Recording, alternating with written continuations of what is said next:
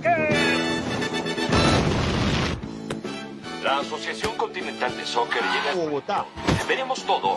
Muchas patadas, pocas anotaciones y empates. Por supuesto. Papá, ¿por qué nunca nos llevas a ver fútbol soccer? Pues no sé. Verán a todas sus estrellas favoritas. Pedro Franco. Macali Silva, Adrián Parra, Daniel Ruiz, Rivera. Ah, no conozco a ninguno de esos. Y todos van a firmar autógrafos. Juegan en el partido campín. Fortaleza, profecía. Y mundo. el famoso. Millos, el famoso Millonarios. ¿Podemos ir, papá? ¿Podemos ir, por favor? ¿Podemos, podemos ir? Sí, sí, por Dios, sí, sí. Estadio de Springfield, hoy Soccer, mañana Bueno, amigos de Mundo Millos, bienvenidos a este Mundo Millos Live número 141, en la previa a la vuelta de la llave de Copa Betplay. Y nos acompaña un invitado muy especial, eh, Santiago Montejo, a quien le doy la bienvenida. También saludo pues a, Eduardo, Alvarito, a Nico en la producción, de hecho también está por ahí, y a toda la gente que nos está viendo en este momento por todas nuestras, nuestras redes. Hoy Santiago pues nos acompaña en representación de los Amix, como les conocen de Fortaleza 6. Santiago, bienvenido a este espacio de Mundo Millos Live. Buenas noches a todos, ¿cómo están? Muchísimas gracias por el espacio. Hoy gracias a ustedes por el por por pues por aceptar la invitación y un poco pues para contarnos lo que será Santiago eh, la hazaña que, esperan hacer el próximo miércoles en el Campín, que ya es confirmado, eh, y ya en un rato les contaremos y les daremos pues el link de la boletería porque hay unos precios bastante especiales pues para los, los abonados de, de Millonarios, ¿no? Así es, pues la idea es que sea una fiesta, una fiesta de fútbol. Entonces, hemos estado trabajando en coordinación con el equipo de comunicaciones de Millonarios, con sus directivos, eh, y, y hemos yendo poco a poco coordinándonos para acondicionar que, que todo sea propicio para que disfrutemos del espectáculo de la mejor forma y pues apalancados de las libertades que nos, que nos podemos dar por nuestro lenguaje de comunicación, eh, pues que otros equipos no, no tienen como ciertas libertades y eso nos permite, digamos, lle- llevar así a, a- otros rumbos, ex- extender los límites de la comunicación para que sea mucho más, más divertido, nos parece a nosotros. Super. Edu, bienvenido a Mundo Millos.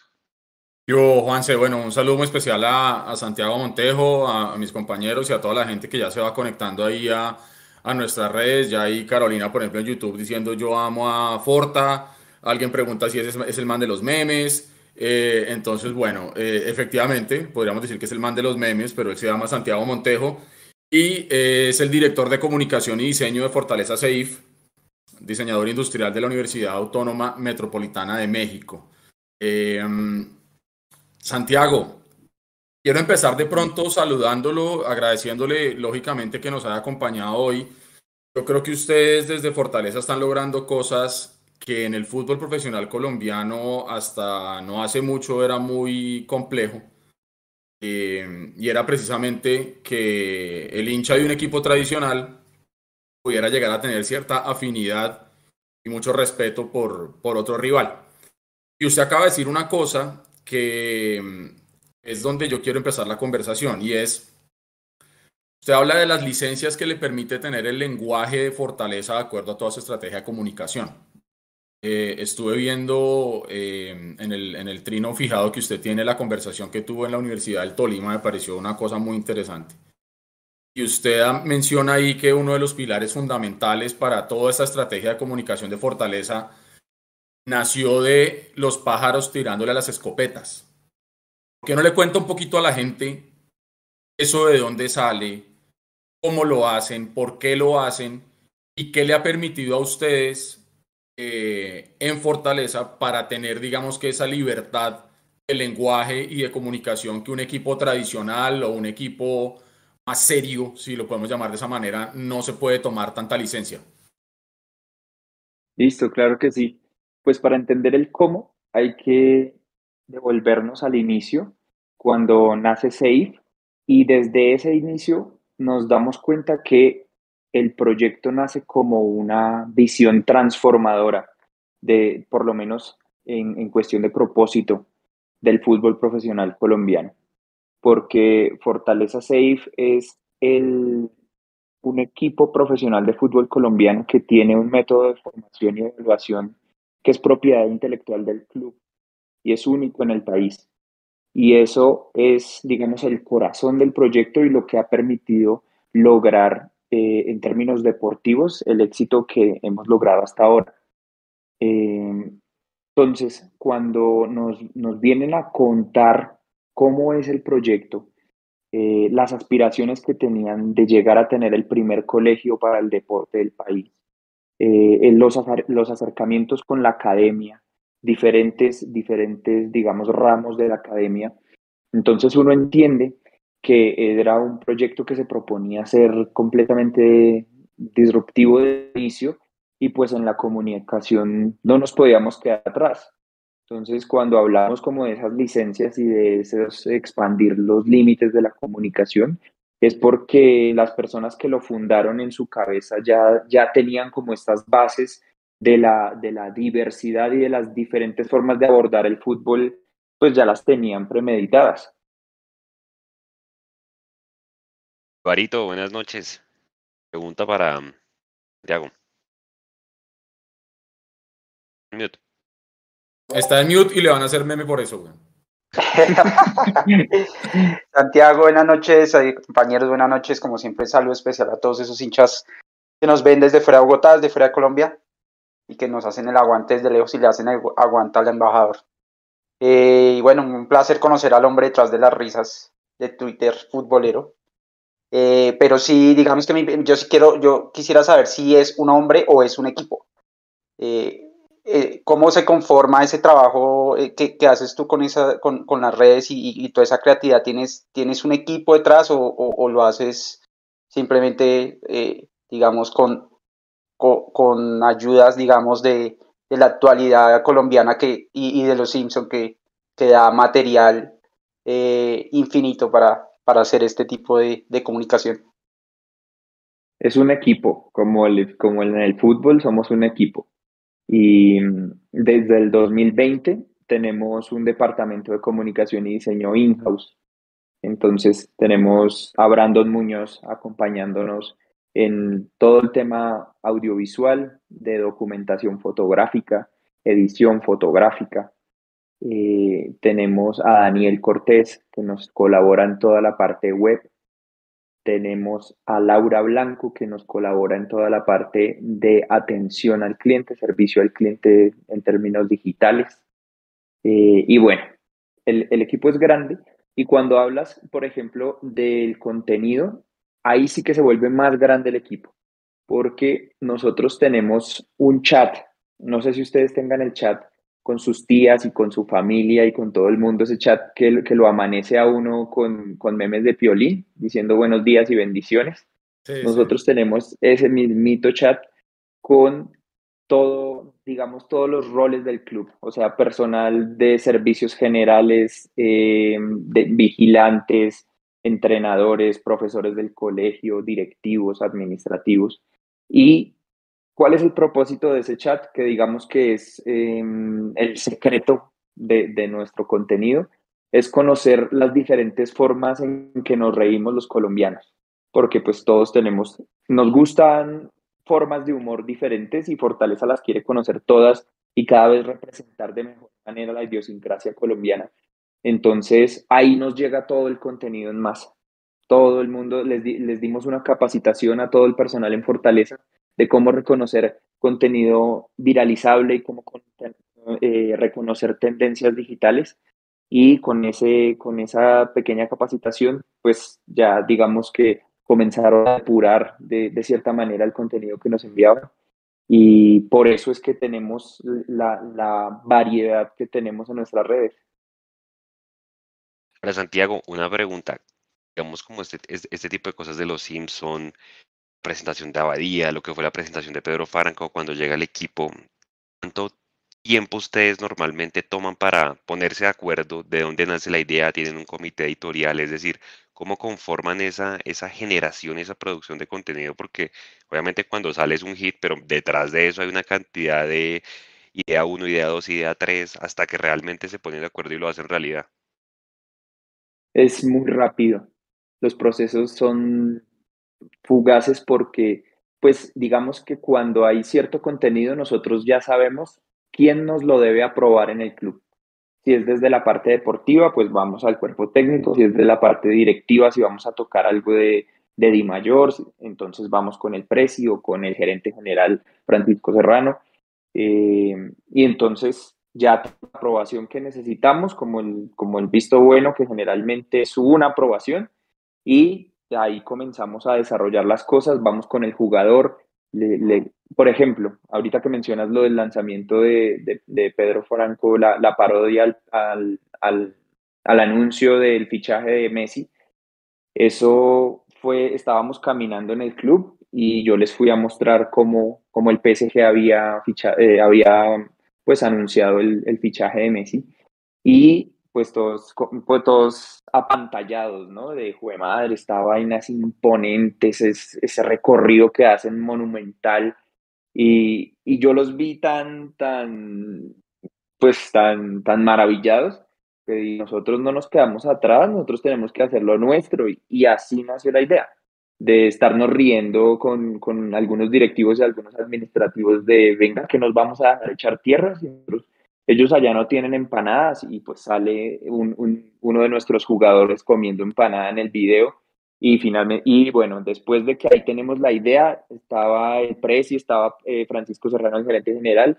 y la discutimos y dijeron, listo, va, y de una al camerino a, a buscar a Pedro y Pedro, va a pasar esto, esto y esto, y Pedro, de acuerdo, y, y así, inmediatamente ese mismo día lo hicimos.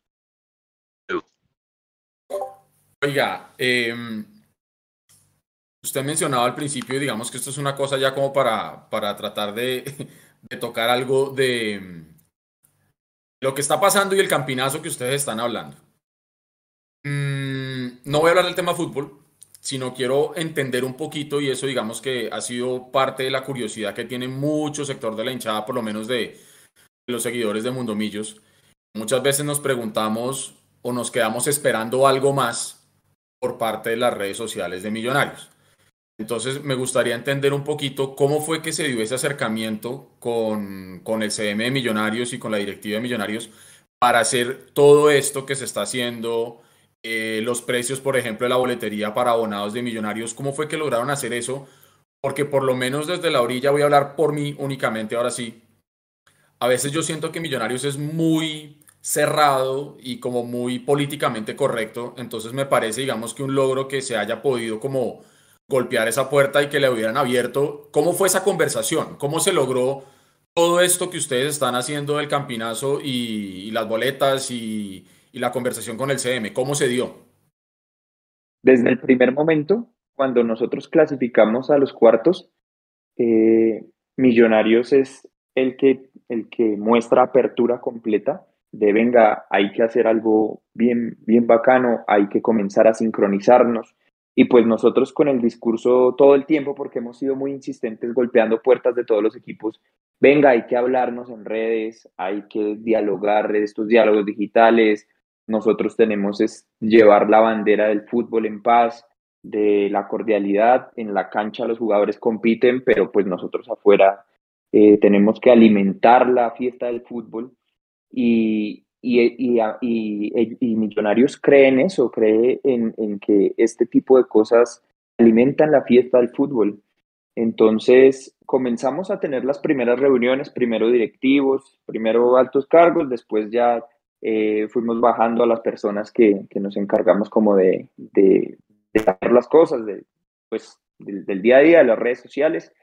Y, y finalmente, pues ya comenzamos a estipular unos límites, eh, a entender muchas cosas, a compartir muchas cosas eh, del, del, interior de los clubes que pues normalmente no, no, no las hablamos, no las exteriorizamos porque pues ahorita que, que mencionas sobre, sobre la corrección política, eh, por ejemplo, en este proceso hemos entendido muchísimo mejor, ya lo imaginábamos, pero pues ahora sí lo entendimos desde de, las voces de, del club internamente, eh, que es que la hinchada de millonarios pues es una de las más grandes del país, si no es que la más grande, y eso eh, conlleva una diversidad pues a veces incontrolable, muchísimas formas de pensar, muchísimas formas de percibir el fútbol, de cómo se deberían hacer las cosas.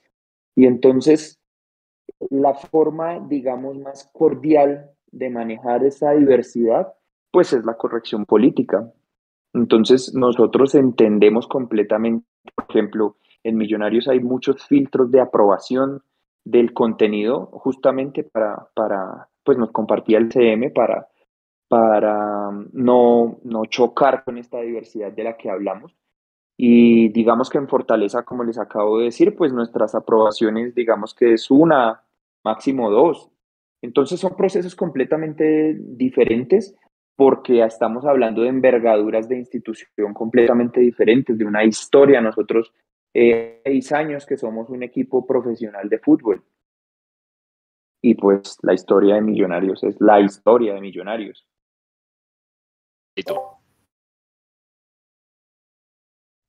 Bueno, para meterle un poquito de opinión en Millos, no es que haya, hay muchos filtros y, y, pareciera que a veces hay hasta tapones, ¿no? Que ahí hay eh, una de las cosas que criticamos o, que la hinchada critica mucho eh, de, de, las redes de Millos es la falta de noticias o de información de interés para nosotros los hinchas.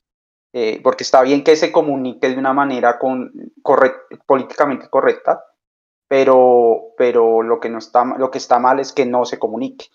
Entonces, digamos que ahí lo que uno ve en redes es que le echan mucho la culpa, le echan los madrazos al CM. Es que el CM es muy lento, es que el CM no publica, es que el CM no hace.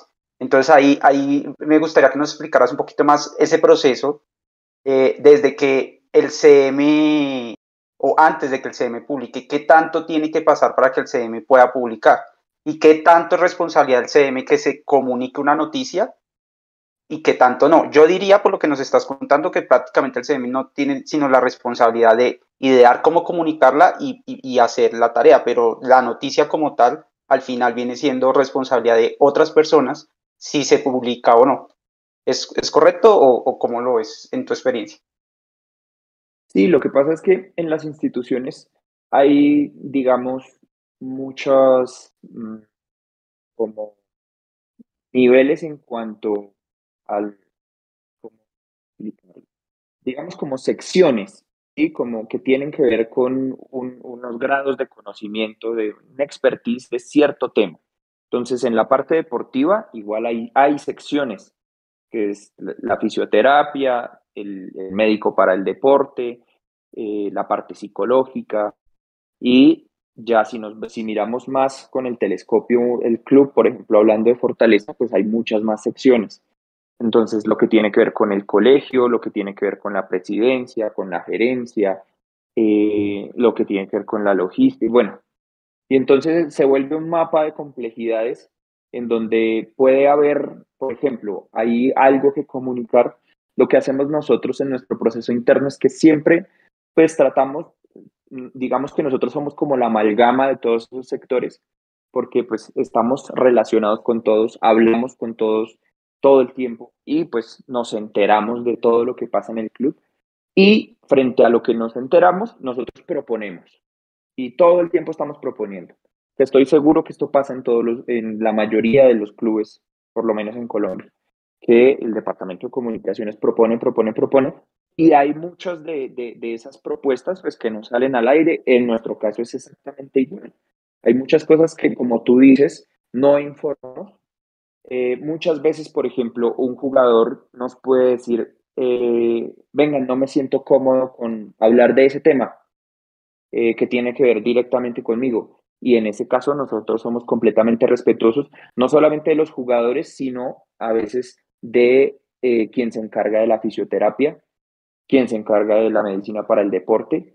Entonces, muchas veces no hablamos de eso, no con el ánimo de ocultar, sino que pues tiene que ser como una convivencia entre todos los roles que conforman la institución, es como una microsociedad. y pues llegamos a acuerdos. Ya estoy leyendo lo del, lo del campinazo eh, y, y- y quería preguntarle, eh, pues efectivamente, cuál, cómo se le idearon, pues porque es de lo que dice, voy a leer un apartado, dice, la asistencia al campín fue mínima. El momento de que las escuadras salieron a poner en marcha sus máquinas, hubo desilusión densa y profunda por parte de Fortaleza Safe, sobre todo de sus directivos, que les cayó como agua fría la idea de la pérdida monetaria que eso significaba. Entonces uno lee y entiende eso como diciendo, claro, eh, lo están, lo están tirando como si fuera algo que va a estar vacío el estadio, precisamente, me imagino yo, y corríjame, pues para que la gente se anime y al contrario, llene el campín de esos precios para los, para los abonados y sobre todo pues que tenemos la llave tres goles arriba, ¿sí o no? Sí. Pues nosotros lo que tiene que ver con la comunicación del club, tenemos un cuento en nuestra cabeza. O sea, para nosotros Fortaleza es una historia entre medieval y entre futurista. Es una bien extraña que, por ejemplo, cuando la- lanzamos la armadura del Lord, hablamos mucho de ese concepto, del equipo del futuro y de Forta la profecía. Entonces, en, esa, en, en ese cuento, cuando tenemos que comunicar cosas que para nosotros son muy importantes como este partido, pues otra vez nos metemos al cuento y comenzamos a imaginar, venga, y la historia cómo continúa. Y entonces es pensar, imaginar en el, en el equipo del futuro que prende el DeLorean y viaja a ver qué pasó el miércoles 17 de agosto del 2022 y, y pues con esa ilusión que, que tenemos de, de, de, de, hinchas de Fortica, pues nos damos cuenta en nuestro viaje que, que pasó el campinazo, que ese día fue un día histórico. Y entonces comenzamos a profetizar con base en lo que nosotros quisiéramos que pasara, pero obviamente con un objetivo eh, de, de, de publicidad, que es picarle como ese, ese, esa cábala al hincha de millón, eh, hurgar un poquito como en, en, en, la superstición de decir, venga hermano, si, estos manes están envidiados o que, que, están diciendo, o sea, realmente depende de, de mí que, que Millonarios gane y como pasarles la bola, la papa caliente. Y pues la, la, idea es otra vez, volvemos a lo mismo, a prender la fiesta del fútbol, que, o sea, que la disfrutemos sea cual sea el resultado, siempre va a haber un ganador, pero pues la gente quiere disfrutar, entonces vamos a, eh, si, esta, si esta vez tiene que ser Fortica, pero, pero que Fortica ponga la casa para la fiesta. Bueno, entre comillas, ¿no? Porque no la prestaron. Aquí, aquí en el chat Mateo Gutiérrez dice, bueno, ¿cómo es lo del cantinazo? No, no sé si se confundió un poquito. sí. Ya, ahí cada quien continúa la historia como quiera. Oiga, después. Eh, claro, ustedes nos están tirando la papa caliente porque la responsabilidad es de nosotros y, claro. y el, la típica, ¿no? El favorito es Millonarios, tiene la obligación. Eh, pero venga, hay, hay, otra cosa que me parece, digamos, que un ejercicio también interesante. Yo soy comunicador social, por eso, por eso me interesa mucho entender cómo piensan. Y sobre todo en un contexto país como el que tenemos nosotros, y en un contexto de redes, muchas veces tan tóxico, muchas veces tan ofensivo, muchas veces tan hiriente para algunas personas. Eh, ustedes han logrado una cosa, por lo menos en mi caso, de nuevo hablo por mí, ustedes son el típico, de pronto el típico man del colegio que se la monta a uno, pero es que es tan buena gente y tan bacán, es el único que yo me la dejaría montar. ¿Entiendes? O sea, no, no le devuelvo un puño, sino simplemente me toteo de la risa, le doy la, me doy, le doy la espalda y me voy. ¿Entiendes? O sea, ustedes lo, lo, lo, veía yo en la charla esta que hablábamos en, en, la Universidad del Tolima, usted habla del concepto del autobullying, como uh -huh. burlarse de ustedes mismos, y creo yo que eso de pronto es lo que le hace mucha falta a la gente en este país, ¿no? Como poder mirar hacia adentro, reírse un poco y de pronto tomar la vida un poquito más suave y tratar de lo que usted dice, alivianar tanto ambiente tóxico y tanto ambiente nocivo que hay en redes. A veces uno entra a Twitter, hermano, y uno sale salpicado porque el ambiente mm. es fuerte y ustedes han logrado hacer algo, algo muy distinto. Eh, háblenos un poquito de eso, de ese concepto del, automatoneo y de cómo de cómo se convierte en uno de los pilares fundamentales de su estrategia de comunicación. Sí, yo creo que todos nosotros, los que estamos acá hablando y seguramente los que nos están escuchando, hemos vivido ese contexto de familia colombiana donde hay bullying, donde hay humor, donde nos ponemos apodos, donde cada familiar tiene su apodo y tiene su anécdota súper chistosísima. Y digamos que como vemos nosotros eso, últimamente ha estado muy, muy latigueado por la, la corrección política porque es un tema para ponerle en cuestiones sociales, eh, porque el, el, bullying malintencionado eh, pues lleva a resultados catastróficos. Eh, pero nosotros creemos fielmente que puede haber un bullying con una buena intención. ¿Qué era ese bullying? Tú lo mencionas, el que te hace el tío, que te, que te molesta porque te quiere y que tú sientes ese afecto y que a veces sientes que si no te molesta es porque algo pasa y entonces estás buscando a ver qué, cómo, cómo voy a, a, picarle la lengua.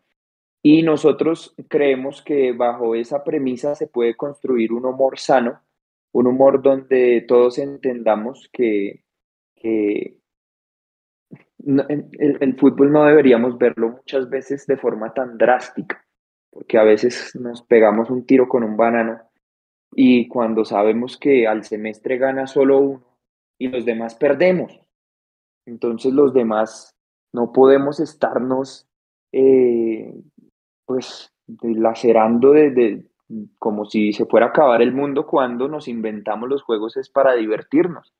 Entonces, digamos que esa es la, la esencia de la comunicación que hace Fortaleza, remitirnos a, la razón por la que los seres humanos nos inventamos los juegos y eh, mostrar en carne propia se puede reír y yo estoy seguro todos tenemos ejemplo de eso, de cuando nos reímos en la desgracia, me robaron y un chiste y, y hay una forma de, enfrentar lo que nosotros creemos que es muy colombiana, además de ser muy colombiana, es muy latinoamericana.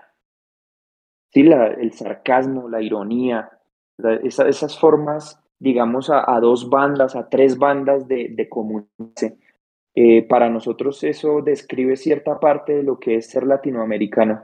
Y pues Fortaleza quiere ser el país más, el país, el, el equipo más colombiano y más latinoamericano de todos. Ese, es uno de nuestros grandes objetivos, representar nuestra idiosincrasia, de lo que nos sentimos muy orgullosos. Parito. Santiago, ¿cómo, ¿cómo mantener, digamos, ese, esa, o cómo manejar esa, esa estrategia, esa, esos, digamos, esos valores en momentos complicados?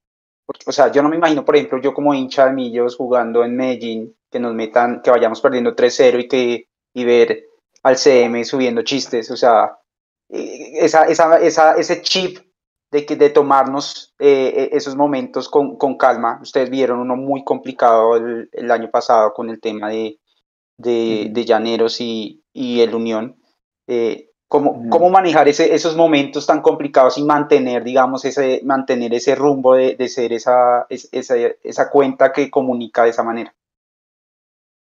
Pues lo que nosotros siempre hablamos con los equipos con los que hemos tenido contacto sobre estos temas es que cuando son equipos históricos hay que, si se quieren explorar diferentes formas de comunicar el fútbol, no solamente desde el humor, sino desde otras formas, eh, hay que hacerlo de una forma transicional, gradual, porque, no sé, tenemos muchos ejemplos de, de, varios equipos históricos que ah, en Colombia que han intentado comenzar a hacer memes de la nada, por ejemplo. Y mucha gente lo toma bien, pero cuando se tienen resultados desafortunados, viene a, sale a colación el meme y, ah, pero así se están riendo y pin, la gente se va a, ese punto, pero directo. Entonces, nosotros creemos que eh, sí se pueden explorar nuevas formas de comunicación, expandir esas, esos límites que tenemos en la comunicación del fútbol en Colombia, pero debe ser muy coherente con la situación presente y sobre todo con la historia de los clubes. Eso frente, frente a, a, esta, a esa transición. Y em, ¿Me recuerdas lo, lo, lo primero que me mencionaste? Se me fue la paloma. No, te mencionaba un poco cómo, cómo fue ese manejo, por ejemplo, en Ah, el sí, sí, momento sí. De, de Llaneros y Ya recordé. de Unión. Sí, sí, sí. No, pues nosotros somos el ejemplo perfecto de eh, una situación desafortunada, una situación muy triste para el fútbol, para, para el juego. Eh, y pues somos ejemplo perfecto porque nuestra comunicación se basa en la diversión y en el humor y cómo reaccionar frente a un evento como ese que pues rebasa cualquier, cualquier límite, se sale de- de- de las manos de cualquiera. Aquí tengamos una, un estilo de comunicación tan, tan flexible y en ese momento optamos por ser muy receptivos en cuanto a qué opina Colombia de, de esto que pasó. ¿Será que nosotros vimos mal?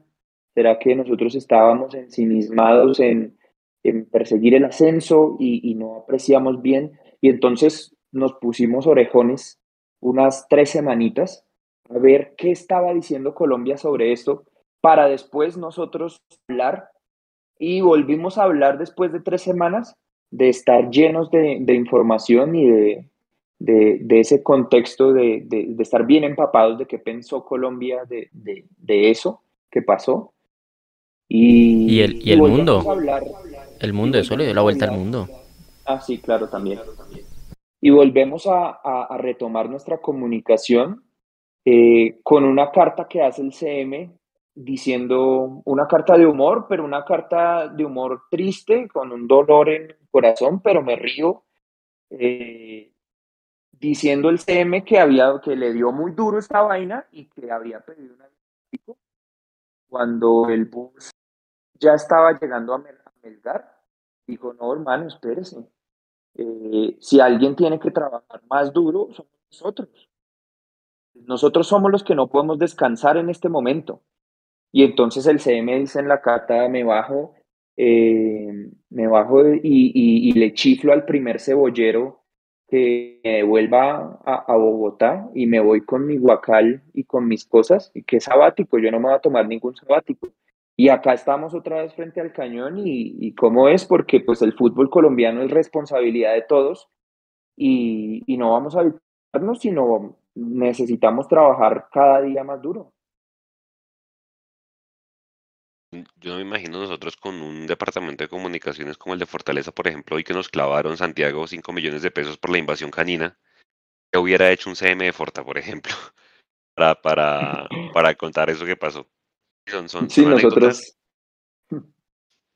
Sigue, sigue, sigue. No, eh, o sea, que ustedes ese tipo de, de cosas que al final son cosas que le tocan el bolsillo al club, uno dice, pucha, hay que tener mucha imaginación. Yo me imagino ustedes, pues, que hubieran hecho con ese tipo de, de, de anécdotas.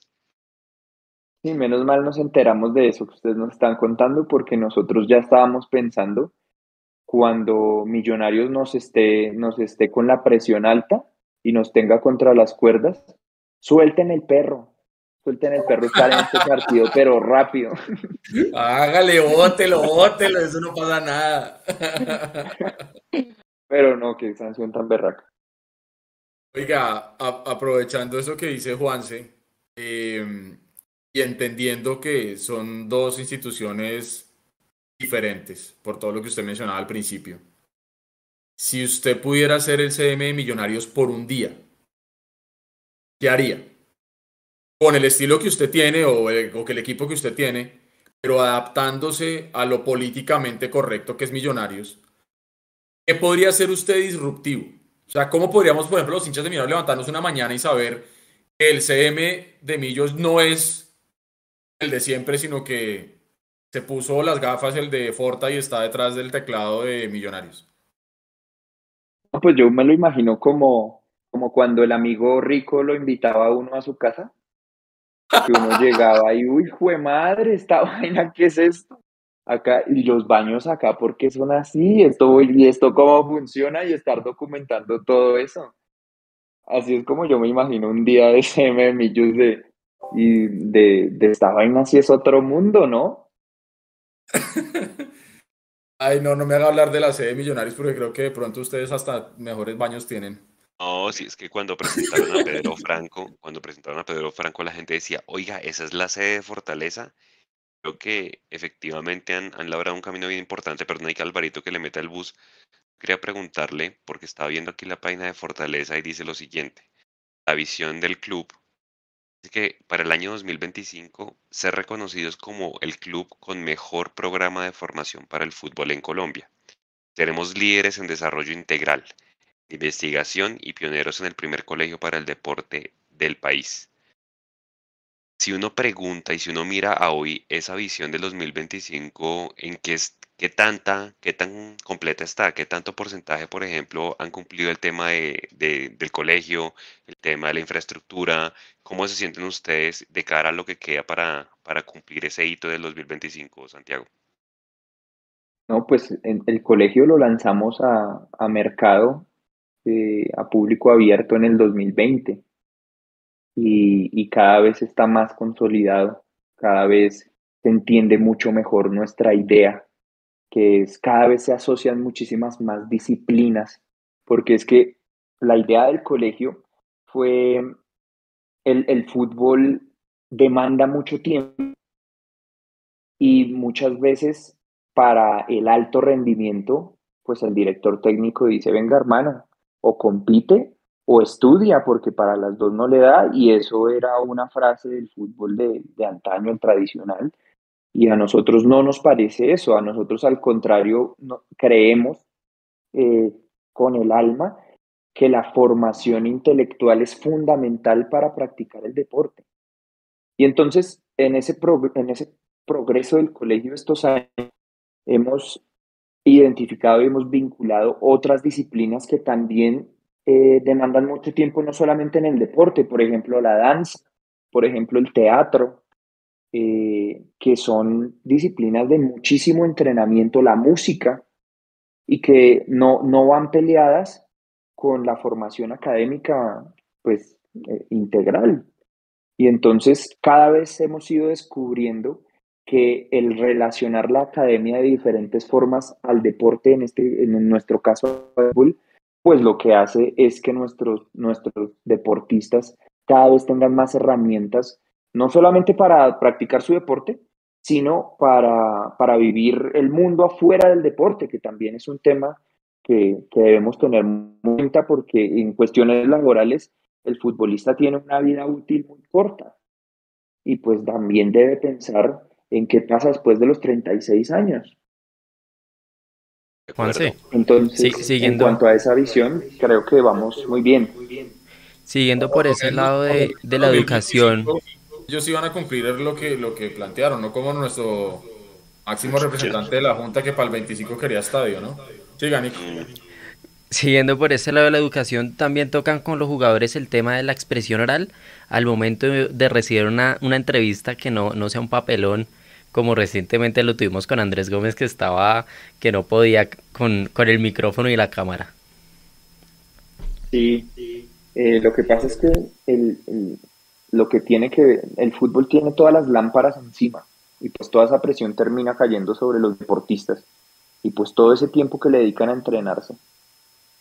Entonces, nosotros ahorita tenemos un programa que se llama Enforta el fútbol se lee, que es, eh, nos, nos, nos apalancamos, nos unimos con una fundación que se llama, eh, que se llama Súbete al cuento y estamos realizando unos talleres literarios. De hecho, el video de lanzamiento de ese programa también lo hicimos con Pedro Franco. No sé si lo, lo llegaron a ver.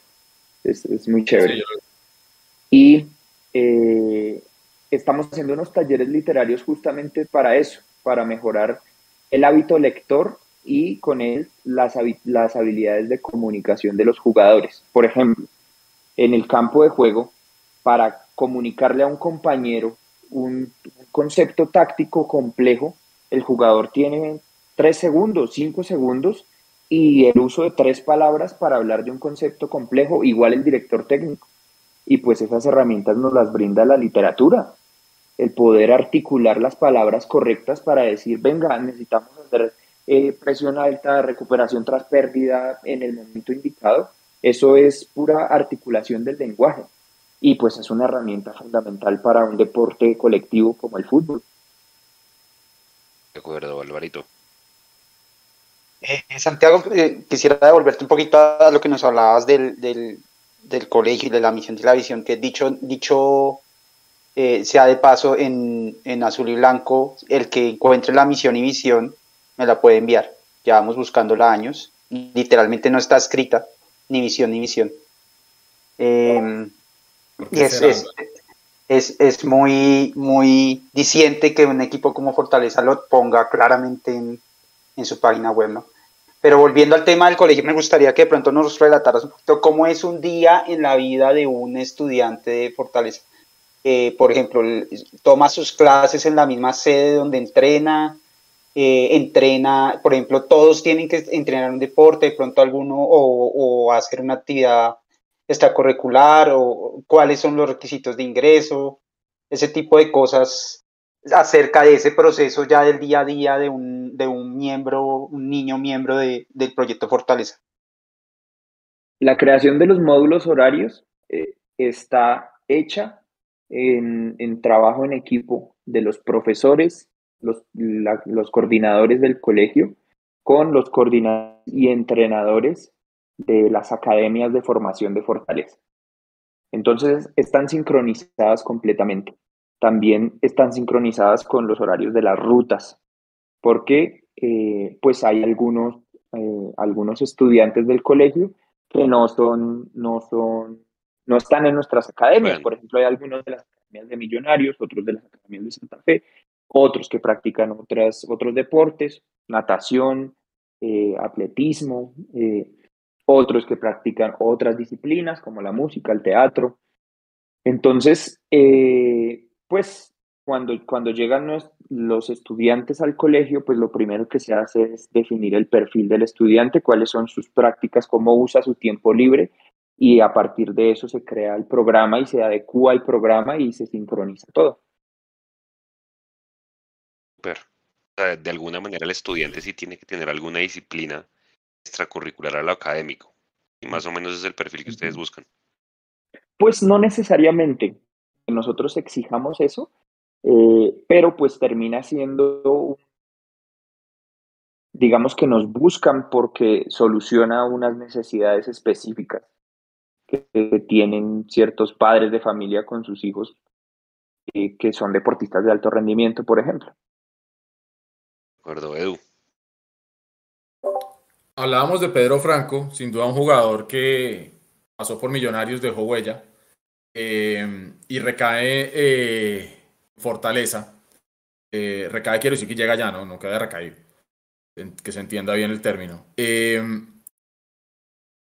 aporte considera usted que le ha dado Pedro Franco al proyecto de Fortaleza, en lo que usted lo pueda conocer desde el punto de vista futbolístico y también desde el punto de vista humano? Porque yo entendería, por ejemplo, que para este tema que usted conversaba de la literatura y el video que hicieron con él, eh, algo debieron haber visto ustedes en él para lanzar este proyecto de Suba hacia el cuento con, con Pedro Franco. ¿Qué le ha aportado Pedro Franco a Fortaleza y, y qué puede resaltar usted de, de, Pedro Franco? Pedro Franco es un caballero. Nosotros en el club adoramos a Pedro Franco. Yo veo a Pedro Franco llegar y a mí se me alegra el día porque eh, todo lo que significa la, el personaje que es Pedro Franco en, en, todo sentido, no solamente en lo deportivo. O sea, a mí, a mí me gustaría que, que las personas escucharan, los hinchas, por ejemplo, los hinchas de Millonarios, escucharan lo que dice Pedro Franco en la cancha, cuando, cuando hay una situación adversa. Por ejemplo, eh, hace poquito hablábamos con el, el gerente eh, una frase que dijo Pedro, que yo no la escuché, la escuchó él, pero me la contó y me dejó maravillado. Le dijo al equipo en un partido cuando, cuando el barco de uno va con la corriente, todo va súper, pero cuando la corriente eh, va en contra, hay que remar, muchachos. Y, y ese es nuestro momento ahorita, hay que remar. Pedro, esa frase habla mucho de, de lo que es Pedro. O sea, un, jugador que tiene un respeto por la profesión impecable, un jugador que se entrena eh, la minucia, un jugador que es completamente respetuoso. He visto, he visto que le han pegado unos patadones y jamás he visto a Pedro eh, faltarle el respeto a un adversario. Eh, es, es, no, yo, a mí se me sale el baba hablando de Pedro Franco. Parito. Eh, siguiendo por esa línea, Santiago, ¿qué nos puedes contar de Brian Blandón, de, de Sebastián Navarro y de, y de Abadía? Eh, ¿cómo- ¿Qué nos puedes contar de ellos? ¿Cómo los, cómo los has, has tratado en estos? Bueno, eh, Navarro y Blandón llevan mucho más tiempo, Abadía acabó de llegar. No, pelados con un talento grandísimo, con una alegría eh, que se nota a distancia. Eh, por ejemplo, Sebastián Navarro, igual, del, mismo perfil de Pedro, obviamente con su juventud, pues es muy espontáneo, muy eh, repentinista, eh, igual muy serio para jugar al fútbol. Yo no, por ejemplo, Pedro Franco y, Sebastián Navarro son de esos jugadores que le despiertan a uno la opinión de, cuan- de esos jugadores que le hacen a uno eh, parecer el fútbol fácil, como si el fútbol fuera muy fácil. Cuando uno los ve jugar, uno siente que como si, como si jugar fútbol fuera, fuera cualquier cosa, porque ellos, ellos encuentran la solución más sutil y más, más sencilla para salir de una jugada cuando vienen do- una marca de lado y lado. Eh, entonces, son jugadores que tienen mucho que ver con el modelo de juego Fortaleza, que es el, digamos, como ese pie inteligente, como el, bien, el buen pie, hablando de técnica, pero el, bien, el buen pie aplicado a encontrar la mejor salida para eh, dejar de la, en la mejor posición al equipo. Eh, por ejemplo, Brian Blandón es un jugador eh, repentinista, un jugador que tiene mucha alegría y que tiene un vínculo con, el equipo muy bonito y eso se nota eh, a leguas. Y, y Diego Abadía viene llegando, pues como, como cuando uno llegaba al colegio nuevo, pues uno comienza a hacer coquitos eh, y a ver con quién, con quién entabla amistades, pero fue muy rápido. Ya, yo siento que ya se siente como en, en familia. Y, y eso es lo que nosotros tratamos de que pase en, todos los sentidos en el club, que las personas que lleguen, ya sea por corto tiempo o por, o por un tiempo más prolongado, pues disfruten esto que hacemos, que pues es nuestro trabajo, ¿no? ¿De dónde nació Santiago? Que estoy viendo acá y, y ahí le voy a pedir que nos, que nos cuente cómo funciona. Esos juegan el sábado contra el Quindío. A todas estas Fortica ya está mejorando, ¿no? Cuando hace 15 días estaba flojo en la tabla de posiciones, ya van de novenos. Si ganan, seguramente suben al quinto lugar. Van a jugar contra el Quindío, que es el primero. Nace un concepto que ustedes se inventaron, que son los famosos hinchas miti miti. ¿En qué consiste los hinchas miti miti? ¿Qué beneficio puede tener la gente? Porque de pronto mucha gente que no es abonada Ujú. quiere acceder al beneficio de que si compra la boleta contra el Quindío, le sale un buen precio ir el miércoles al Campín. Eh, sí, pero esto lo hicimos eh, para el partido del Quindío del cuadrangular. Ah, no este. Este No este. Ah, sino el bueno. cuadrangular, porque ahorita con Quindío somos visitantes. Ah, juega en Armenia, ok. Pero entonces para ese partido pues convocamos a todos nuestros hinchas miti miti que nos fueran a ver contra el Quindío, que nos apoyaran y les dábamos un 50% de descuento en la boleta de este partido del próximo miércoles. Y pues el concepto de los hinchas miti miti es poquito a poquito ir ganando terrenito en el corazón de los, de los amantes del fútbol colombiano. Ir rasguñando de a poquitos y tener un lotecito en, en cada corazón que eh, nosotros no somos celosos para nada, que respetamos los equipos de los, que, de los cuales son hinchas por tradición, pero no les cuesta nada eh, un abracito de vez en cuando, que vayan a nuestro estadio, que vean nuestro contenido, que, que se compren una armadurita del, del Dort. Eso es lo que es el hincha miti miti, la fraternidad en el fútbol, que entendamos que si no existiera el adversario, el fútbol no tendría sentido. Muchas veces somos tan irracionales por la pasión que despierta el deporte que quisiéramos como que el adversario desapareciera, como hacerlo tan chiquito y humillarlo de tal forma que ya no existiera, que, que dejara, que, que no encontramos razón de ser en su existencia y tiene todo el sentido del mundo, sino si no existiera el clásico de cada ciudad, pues, ¿qué sería el fútbol? Necesitamos del adversario. Es, es, es absurdo que, que, que, a veces quisiéramos como que no estuviera y lastimarlo de tal forma hasta eliminarlo. Señor Nico. Yo quiero preguntarle a, a Santi, ¿cómo les fue en la asamblea? Tuvieron una asamblea el día de hoy. Para los hinchas que no se enteraron, ahí está en pantalla eh, la noticia de la asamblea. ¿Cómo les fue la asamblea y qué le puede contar a los hinchas que quieran ir al partido? No, pues en esa asamblea la lideró las directivas de Millonarios, eh, pidiéndonos encarecidamente, enfáticamente, que por favor consintiéramos a los abonados de, Millonarios y no solamente a los abonados. Los abonados eran la prioridad, pero sobre todo a la hinchada de Millonarios en general, eh, pues para, para alimentar la fiesta del fútbol y esto en cuestión a los precios de la boletería y pues por eso salimos así de votados, el madrugón.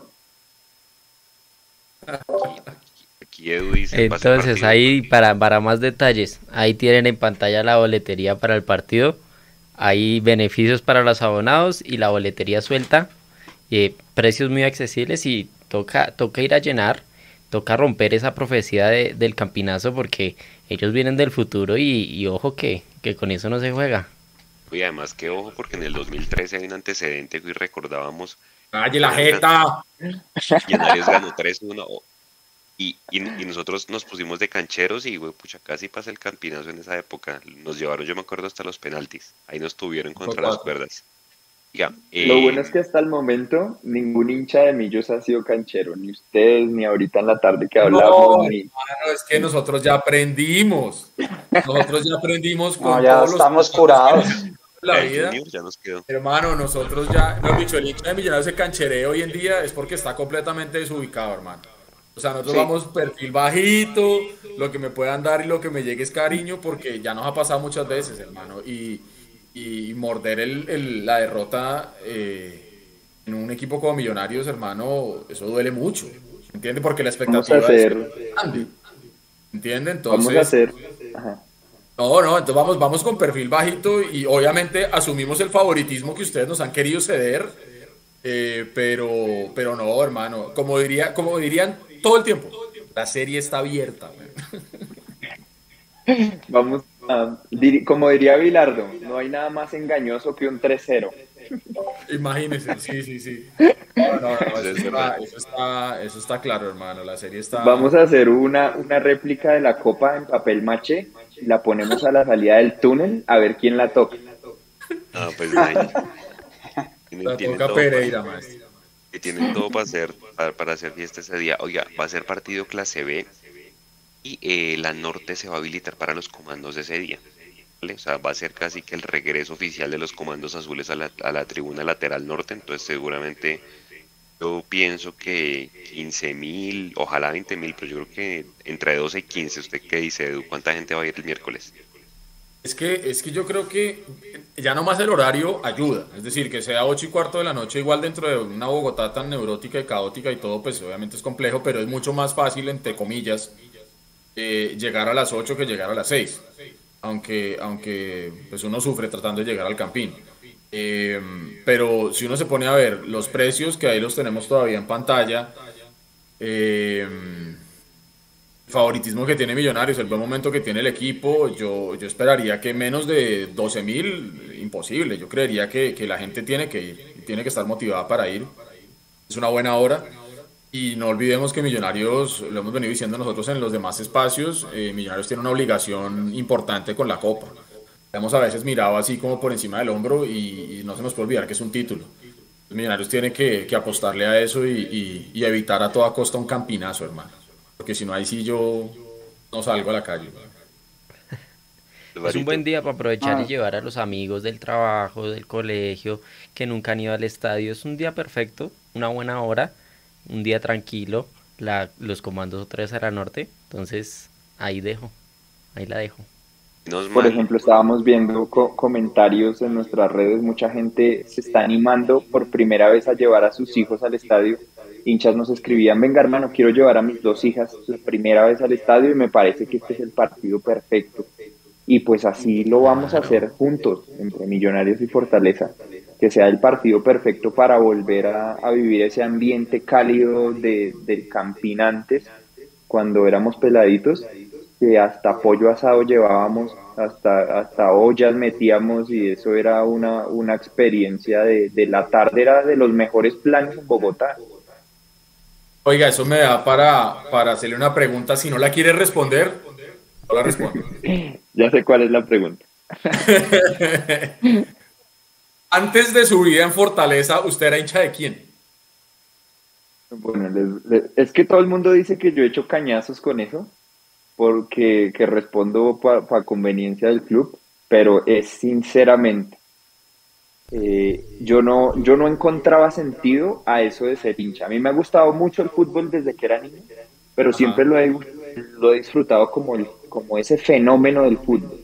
Eh, yo y, y yo me fui muy muy muy pelado a estudiar a, a México entonces digamos que en esa parte de la adolescencia yo, yo no tuve como un equipo que, que me marcara o, o algo. Mi- mi- mis papás no eran mucho de fútbol mis tíos sí mucho más pero no no hubo alguien como ese que lo llega y lo corrompe a uno de venga usted tiene que ser hincha de este y que le pega esa pasión yo no tuve esa experiencia, entonces yo era un hincha del fútbol, pero Ya. cuando, cuando pasa lo de Fortaleza en mi vida, pues imagínense, desde el 2008, pues yo, yo me enamoré de este proyecto y yo, estaba, yo siento que soy un hincha, pero fervoroso de Fortica.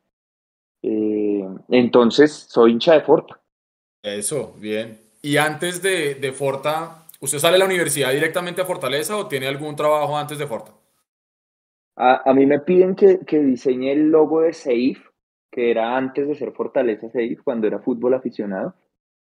Eh, y yo todavía estaba en la universidad. Ok, ok, ok. O sea, usted sale, mejor dicho, usted desde la universidad, de hecho, su única experiencia laboral ha sido Fortaleza. O sea, usted, usted sí puede hablar de estabilidad laboral en Colombia.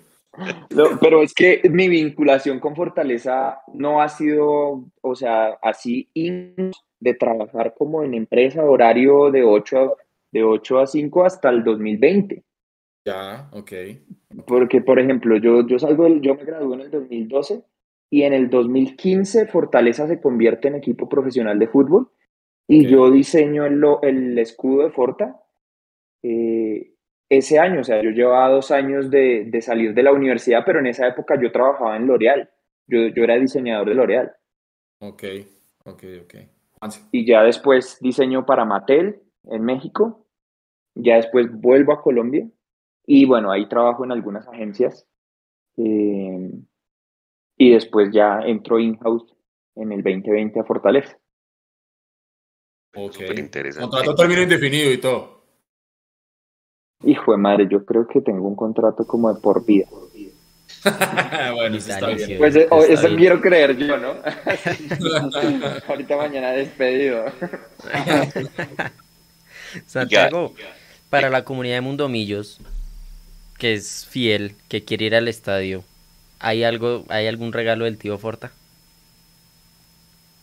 Pues qué, una armadura del Lord. Hágale. La de, la de- la de Sebas Navarro, que ya estuvo por esos micrófonos hace un tiempo. Que- y que mucha gente lo quiere a todas estas, eh, Santiago, para el otro año. Quiere de vuelta, vamos a ver qué, qué, qué sucede. Eh, puse a leer el, el campinazo y pensé que ustedes habían puesto la ley del ex. Menos mal no la pusieron, hermano, porque o si no, ¿Les parece que era necesario? A mí me parece No. que eso sea por sentado. A Millonarios siempre se la clavan. Juanse, o Mejor sea, ni hablemos de eso. Lo que me preocupa es que Abadía está entrando faltando 5, 8 minuticos para que se acabe el partido, que por ahí nos lo metan faltando 5 y nos... Mejor dicho, yo me cae la gente.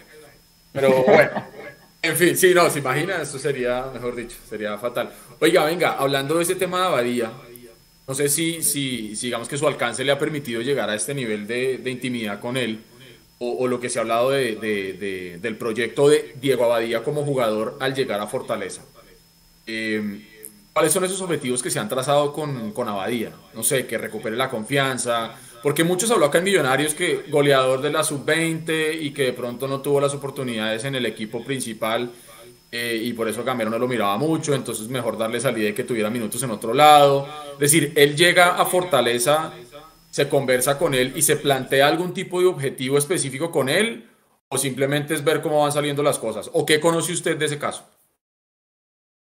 Pues miren, tener en cuenta que él viene de la camada de Navarro, eh, de esto que mencionan de la sub-20, dirigida por Nelson El Rolo Flores.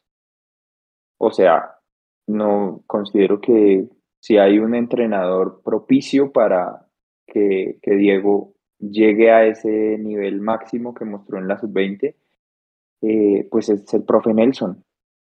Y la, relación que, tiene, que tiene el profe con, los jugadores, especialmente con ellos, eh, de, de, conocerlos, no de preferencia, sino de conocerlos muy bien, conocer su personalidad, a mí me parece que eso va a ser catalizador. Eh, quizá tenga que ver como el recuperar la confianza. Eh, yo, eh, digamos que esta es una apreciación personal, considero que el venir de un equipo como Millonarios a un equipo como Fortaleza en lo que significa en términos deportivos, pues lleva un, tiempo de asimilación, ¿no? Porque se puede interpretar como, como pues como bajar, ¿sí? Como bajar el nivel. Eh, y pues seguramente el, nuestro cuerpo técnico y especialmente el, departamento de psicología debe estar enfocado en eso, en, en, mostrarle que, que, es un proceso como de incubación, de, de, retomar ciertas habilidades para llegar al, esplendor máximo que pues está en, en la edad propicia de que haya este proceso. Por ejemplo, ejemplo clarísimo, el, el, chino Sandoval, eh, Luis Sandoval, llega a Fortaleza en, en, una situación difícil de su carrera y pues lo que hace Fortaleza es potenciarlo a, vimos los, el esplendor del chino Sandoval de nuevo en, en, la última etapa del semestre jugando con nosotros y ahorita en Águilas Doradas pues seguramente estará en otro proceso pero eso es lo que pasa en Fortaleza, el, revitalizar esas habilidades que, son innatas y esos conocimientos técnicos y tácticos que, ya de por sí trae el jugador eh, viniendo de una institución como Millonarios. Santiago, siga Jason, siga eh, Nicolás. Ojo porque es que aquí en el chat ah, salieron todos los hinchas miti miti dijo lo de la camiseta y se, se revelaron todos acá en el chat. Dice Nicolás Reyes eso y voy por esa camiseta, Nico. Téngame en cuenta ahí. Wilman Rodríguez, uy, yo quiero la armadura. Mateo Gutiérrez, si me regalan la camisa de Forta, dejo la de Millos en casa y voy con la armadura.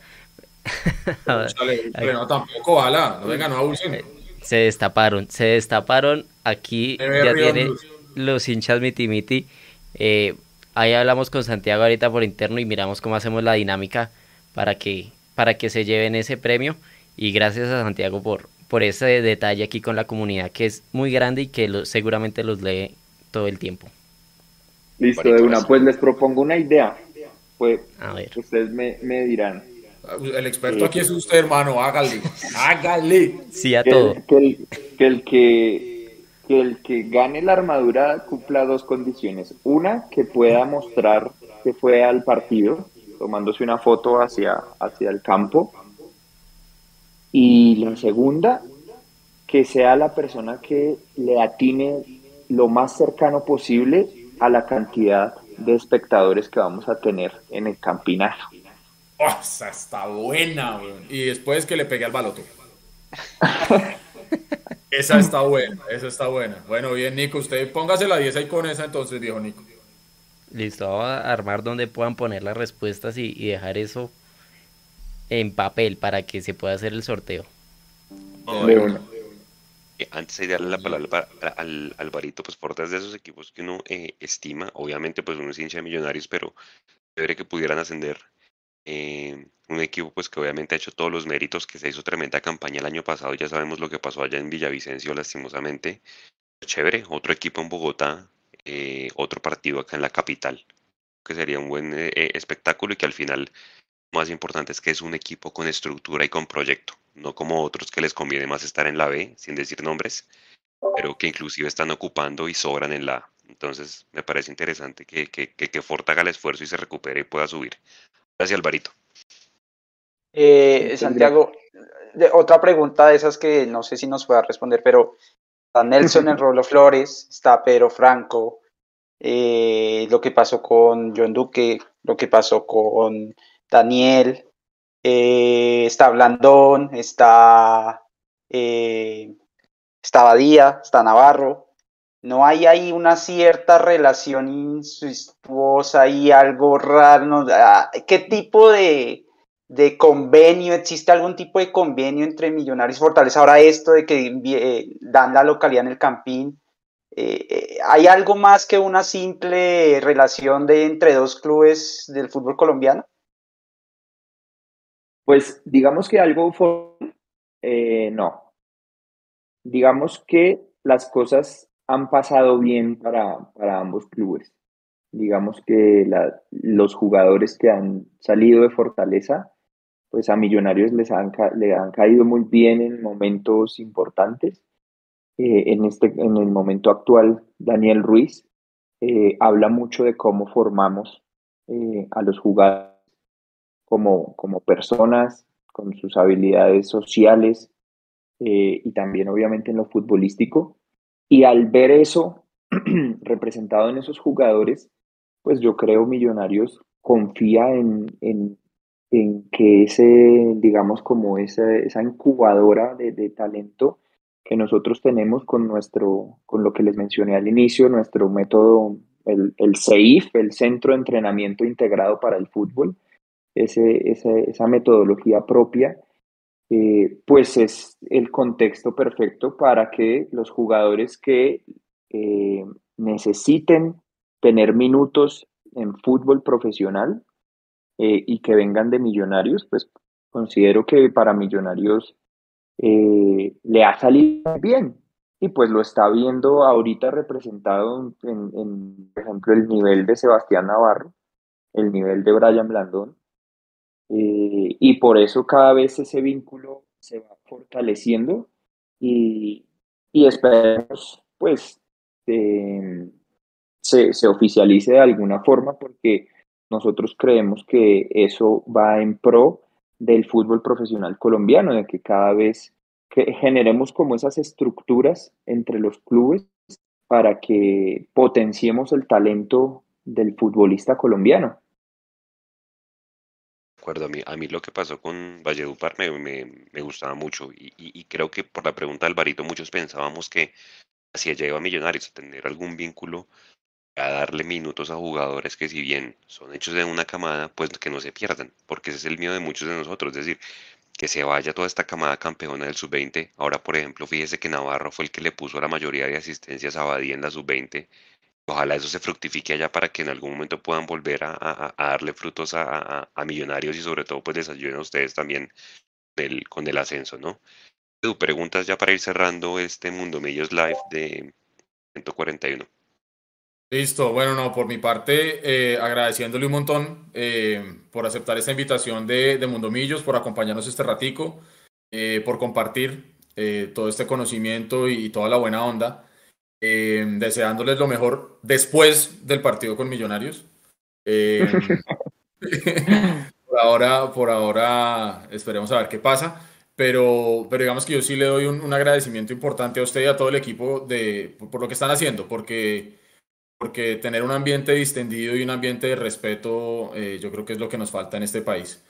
Y precisamente con eso quiero cerrar con una pregunta de esas. ¿Qué tan difícil, o más bien, dónde está la clave para ser tomado en serio a través del humor en un país, en una sociedad como la colombiana? Un abrazo grande y chapó, lo está haciendo muy bien. Muchas gracias. Eh, dando, dando palomitas volando. O sea, nosotros, jajaja, jijiji, pero tenga su colegio para el deporte, que son es cosas que a veces ni siquiera hay que comunicar, son muy sólidas. Eh, y lo mismo con el resto de programas. Entonces, en- entre risa y risa, en- ¿se ¿saben esa frase? No. No, no, no la podemos decir en este horario. Sí, aquí no hay filtros. Dele, dele. No, no va a decir eso. bueno, entre risa y risa entra la. bueno, está bien. O con paciencia y salivita, el elefante se lo mete a la hormiguita, algo así. Exacto, algo así. Eh, y pues sí, nosotros, nosotros tenemos una forma jocosa de comunicar, pero de comunicar algo que es muy serio, que es el fútbol en paz. Entonces, ahí no- nos reímos, pero nos reímos porque esto es para divertirnos. Eh, igual, nos reímos y, molestamos, pero los jugadores hay que darles prioridades laborales. Eh, nos reímos, pero eh, hay que acercar la academia al, al, al deporte.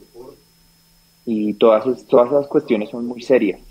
Entonces, más allá de la forma, el, el contenido es, digamos, eh, muy, muy contundente por sí solo. Y, considero que esa es la forma de ser tomado en serio. Eh, una cosa es el meme, una cosa es la forma y otra cosa es lo que se está diciendo con el meme. Por ejemplo, sacamos un meme de un container de camisetas de Fortaleza que lo, lo- iba en un barco así todo, todo mal hecho ese barco, pero estamos hablando de que tenemos tres distribuidores en Inglaterra, en Europa, de nuestras camisetas. Entonces, eh, lo, lo decimos toteados de la risa, pero con un orgullo el berraco. Un equipo de segunda división de un país sudamericano y que se estén distribuyendo nuestras camisetas en Europa, para nosotros es un orgullo tremendo. Ya pues, qué buen dato, no lo sabíamos. Parito. Eh, Santiago, no, agradecerte la disposición y, y la información que nos has dado. Eh, me gustaría cerrar preguntándote cómo sentiste la diferencia a nivel de comunicación, a nivel de impacto cuando estaba Fortaleza en la B a cuando estuvo en la A. Eh, porque mucho se habla de que hay muchos equipos chicos que les conviene mucho más estar en la, en la B, eh, inclusive algunos grandes o algunos que se hicieron grandes en algún momento turbio la historia eh, se dice que estuvieron allá por conveniencia, pero yo sí soy de los que creo que el- a un equipo chico debería motivarle más, bueno, el sistema del fútbol colombiano está hecho para que eh, haya unas motivaciones perversas, pero yo sí creo, y tú me corregirás, que para que a nivel de impacto, a nivel de alcance, estar en la A genera, genera un- una revolución totalmente disparada. Sí, obviamente la, liga prolifera, por ejemplo, en términos de contenido, exponencia el impacto. Nosotros cu- cuando descendimos en el 2016, igual teníamos como esa premisa, como de, no, pues no va a ser lo mismo, pero nosotros dijimos, puede ser, vamos a romperla, estemos en la B, estemos donde sea, y pues estando en la B logramos que el PSG, o sea, logramos un diálogo digital con uno de los mejores equipos de Europa, por ejemplo, por dar un ejemplo eh, reciente. Entonces, nosotros no dejamos que, que eso amilane nuestra estrategia de comunicación y somos muy respetuosos con el torneo de la B y asimismo con la liga, porque nosotros no, no, no buscamos ascender por ascender, porque vivimos lejos. Entonces, preferimos ir despacio, dando los pasos firmes. Eh, porque digamos que no tenemos ese frenesí por, por ascender porque queremos que todos los to- que el proyecto realmente sea de la A cuando estemos ahí. Y pues eso te lleva unos tiempos, lleva unos procesos de desarrollo. Obviamente no, no queremos, digamos, no, no queremos tener esa posición cómoda de estar en la B por una cuestión monetaria, sino queremos que todo ah, en cuestiones deportivas, de comunicación, de administración, de, de, de la parte, de la parte financiera, que, que, esté, que todo sea eh, de un equipo de la A. Y cuando, cuando, llegue, cuando llegue el momento vamos a estar preparados. Eh, entonces, eh, obviamente el- el- como objetivo está, está, está propuesto, eh, pero queremos que pues todo el tiempo nos lo tomamos con mucha responsabilidad. O sea, que realmente Fortaleza sea un equipo que represente de la mejor manera en todos los ámbitos el fútbol profesional colombiano. De acuerdo, ¿no? Y van en un muy buen camino, de verdad. Pues gracias, Santiago, por habernos compartido este proyecto. Nico, dele, antes de cerrar. Extender aquí la última pregunta de, de, de nuestro director, del Mechu, que le mando un saludo aquí a, a Santiago. Primero, son dos preguntas. La primera, ya sabemos que todo el contenido llega por un grupo donde están todos. ¿Cómo se llama ese grupo de WhatsApp? Satélites de contenido. Entonces llega la información de satélites de contenido. O sea, el nombre es serio. Sí, pero tienen razón, hay que cambiarle ese nombre todo aburrido. ¿Qué nivel? Sí, ¿qué pasó ahí, hombre? Satélites del contenido. ¿Tienen todos los memes listos antes de un partido o esperan a que pase algo y buscan el meme apropiado? ¿Cómo preparan ese partido? Y pues ya sabemos de dónde sacan los videos, entonces, ¿cómo es ese momento en los 90 minutos? Parte y parte. Digamos que el esqueleto lo escribimos como una rutina de comedia eh, y ya lo tenemos premeditado, con unos momentos, con unos climas, con unos eh, con introducciones al contexto, con unos desenlaces, bueno, toda la narrativa. Y partiendo de los diferentes momentos del partido. Y ya cuando tenemos ese esqueleto, dejamos una parte para el repentinismo. Porque cuando se está en el momento de partido, digamos que lo ideal es transmitir eso que uno está viendo y que nadie más está viendo por medio de unos caracteres y de una imagen. O a veces solamente de unos caracteres. Entonces, eso sí sale genuino cuando uno lo hace de inmediato. Por ejemplo, eh, el partido que jugamos contra el Real Cartagena, el anterior partido, eh, nos dimos cuenta que nos estaban comentando todo el mundo, hey, nadie los está viendo porque está, porque está la ceremonia. Preciso, eh, jugamos al mismo tiempo que se estaba, se estaba posesionando el nuevo presidente y entonces, hey, nadie los está viendo porque pues está posesionando el nuevo presidente, sea de a favor o en contra del nuevo gobierno, todo el mundo estaba viendo eso. Entonces, nosotros pusimos un meme, ese meme que Bart le dice a Milhouse, hey Milhouse, ¿estás viendo el canal? Ah, yo lo vi, buenísimo. Sí, sí, Ese meme, por ejemplo, fue repentino, en el momento, lo hicimos ahí, de hecho la posición de la pantalla no está bien, o sea, eso fue ahí en cancha. Espectacular, listo. Gracias Santiago. Eh, extender aquí el abrazo que le mandan en el chat en muchos, muchos aquí interactuando con todo, todo el contenido que ustedes hacen.